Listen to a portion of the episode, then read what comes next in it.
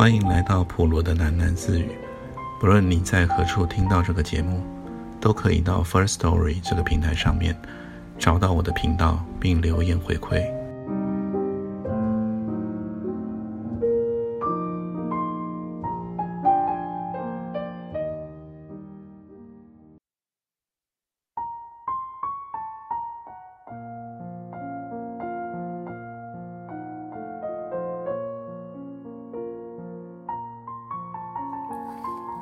苗月跟着他们走了几步，看见李勇一只脚上有拖鞋，另一只脚是光着的。走了几步，李勇就吐开了。苗月看见他嘴里喷出了一滩污液。溅在走廊上，他本能地站住了，扭过头去喊道：“恶心！”舱室里弥漫着一股酒气。苗月挥着手，徒劳地驱赶那一股气味。挥了一会儿，就罢手了。他从旅行袋里抽出了一件外衣，匆匆逃了出去。经过厕所的时候，他瞥见两个男人挤在里面，一个仍然在吐，另一个却抬起头，用一种明亮而尖锐的目光看着苗月。苗月低着头，疾步而行。他听见李勇在喊他的名字：“苗月，苗月，你在哪里呀？”你怎么不管我？苗月一边走，一边冷笑说：“有你大哥呢，吐吧，吐完了继续喝啊。”苗月无处可去，走着走着，又回到了甲板上。有个船员在栏杆边忙着，一直抬头盯着苗月。苗月就冲着他发火：“你看什么？我又不跳海。”苗月朝他翻了个白眼。靠着栏杆生闷气，苗月在生李勇的气，也在生老崔的气。他不知道自己为什么会生老崔的气，也许仅仅与那杯白酒有关。甲板上来了几个人，又走了几个人。有一对情侣在夜幕的掩护下紧紧地依偎在一起。那女孩的头发被江风吹乱了，男孩就用双手捧着她。苗月后来一直偷偷地窥望着他们，心情渐渐变得湿润而沉重。他突然想起了不久前的一个夜晚，他和李勇在街心花园也这么拥吻过，一样热烈，一样浪漫。可是，仅仅过了几天，热吻的滋味已经无法回味。这一切竟变得虚假而陌生起来。苗月不知道问题出在李勇身上。还是出在他自己身上。夜航的轮船又驶过了一个港口，万家灯火一天一点都暗淡了，隐隐可以听见岸上哪台电视机的半音。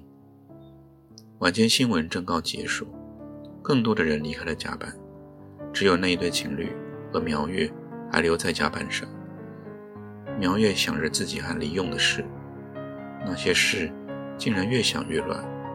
他命令自己不去想他，就把十只手指一只只的掰开，一只只的数着，不知数了多少遍。苗月发现一个人影，悄然来到了他的身后。那不是陌生人，不是别人，是老崔。别数了，老崔笑着说：“怎么数还是十根手指啊？”苗月看了老崔一眼，没说话。过了一会儿，他说。他怎么样了？睡下了，吐了一厕所。老崔说：“别担心，醉酒没什么，吐完就没事了。”怎么不继续喝呢？你还没醉啊？苗月说：“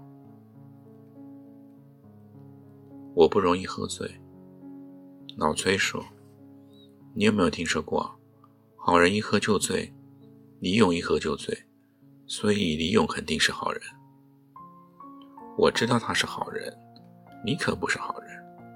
苗月说：“我是坏人中的好人嘞，可李勇啊，绝对是好人。”老崔说：“为什么跟我说这些啊？莫名其妙。”苗月突然笑了，扭过脸看着江面说：“什么好人坏人的？这儿就不是道德法庭。”到处都可以做道德法庭啊。老崔说：“你要审判我，你凭什么审判我？”苗月昂起头，直视着老崔，脸上是一种挑衅的表情。我没资格审判你，我只是在怀疑你。老崔说：“怀疑什么？怀疑我是美国间谍吗？你这么单纯的女孩做不了间谍。”老崔沉吟了一会儿，一只手不停地拍打着栏杆，然后他说：“李勇头脑简单，不懂女人。可我一开始就看出来了，你不爱李勇。”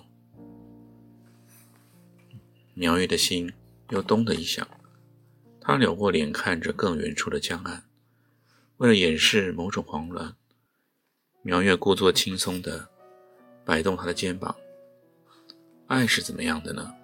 不爱又是怎么样的呢？他说：“这事跟你有什么关系？”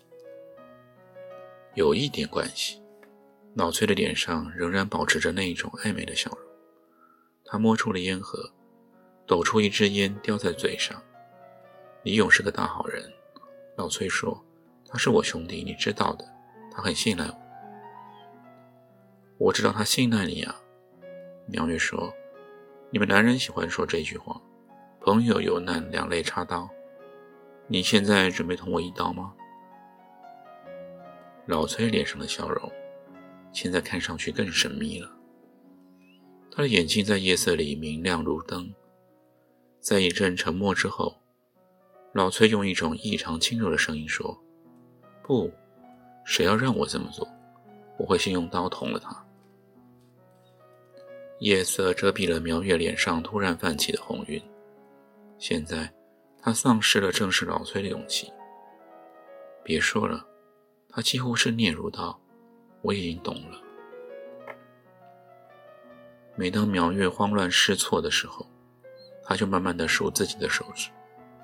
那天夜里，老崔的目光明亮如灯，苗月却看不见自己的手指，只看见老崔的那只手，那只大手，从容不迫地伸过来。握住了他所有的手指，苗月没有抗拒。唯一让他不安的是，这事情来得太快了。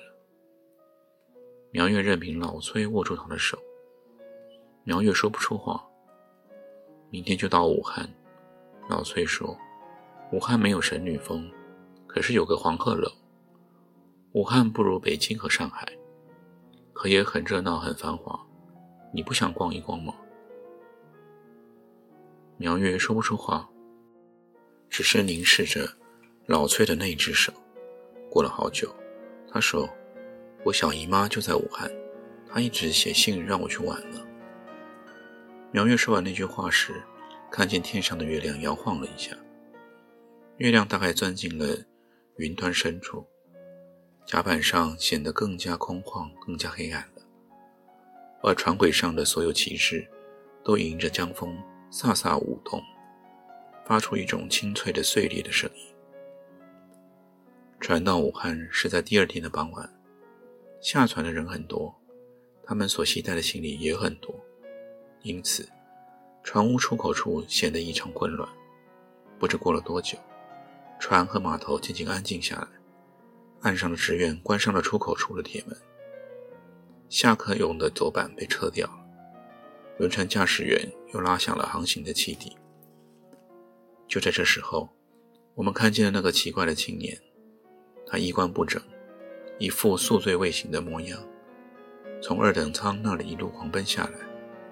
我们看见他在走廊上撞来撞去，沿路高喊着一个女孩的名字：“苗月，苗月，你在哪儿啊？苗月，苗月，你跑哪儿去了？”谁都能看出来。那青年快急疯了，这很自然。要是别人的女朋友也这么失踪了，你会像他一样失魂落魄的。但旁观者总比当事人清醒。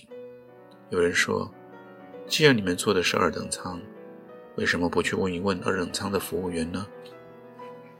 那个青年却似在梦里，木然地说：“服务员在哪里呀？”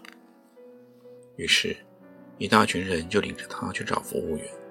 幸运的是，那服务员的工作非常称职，他对二等舱内的每一个旅客情况了如指掌。你是说那个穿得像乌鸦的女孩吗？不是在武汉下船吗？跟她男朋友一起下的船呢？说到这，他突然意识到什么，用疑问的目光端详着李勇，说：“我正要问你呢，你们舱里三个人，二男一女不是？那个女孩，她到底是谁的女朋友啊？”我们大家都用热切的目光询问着李勇。李勇面色惨白，鼻孔里呼呼喘着粗气。他慢慢的蹲下来，双手抱着自己的脑袋，先往左边搬，又往右边搬，拒绝回答任何问题。就这样，他把大家都搞糊涂了。我们依稀记得，与他同行的另一个男青年。穿着名牌衬衫，打着名牌领带。有人在昨天夜里看见他和那个女孩一起在甲板上。一件简单的事也会变得如此蹊跷。我们当时真的糊涂了。那个名叫苗月的女孩，到底是谁的女朋友呢？船过武汉，才是真正往山下去了。船上剩下的旅客，大多是去三峡观光的。我们记得后来的旅程中，李勇一直落落寡欢。只是在轮船经过了著名的神女峰时，李勇突然露出了一种难得而古怪的微笑。他盯着神女峰凝望了好久，最后说：“操，这就是神女峰。”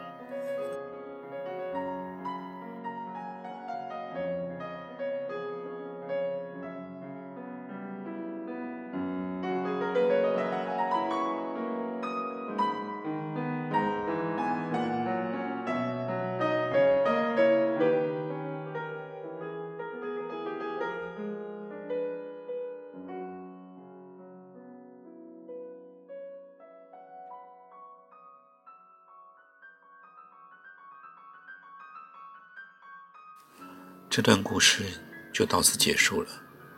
下半段故事呢是有点短，但是呢，我却觉得有一种含义深远的感觉。究竟故事中的这位老崔呢，他是因为珍惜与他兄弟利用的关系，所以呢，趁机把不爱他的苗月给带走了，还是他真的是跟苗月？私奔了呢？嗯，我觉得这个就留给听众们自己再去想象喽。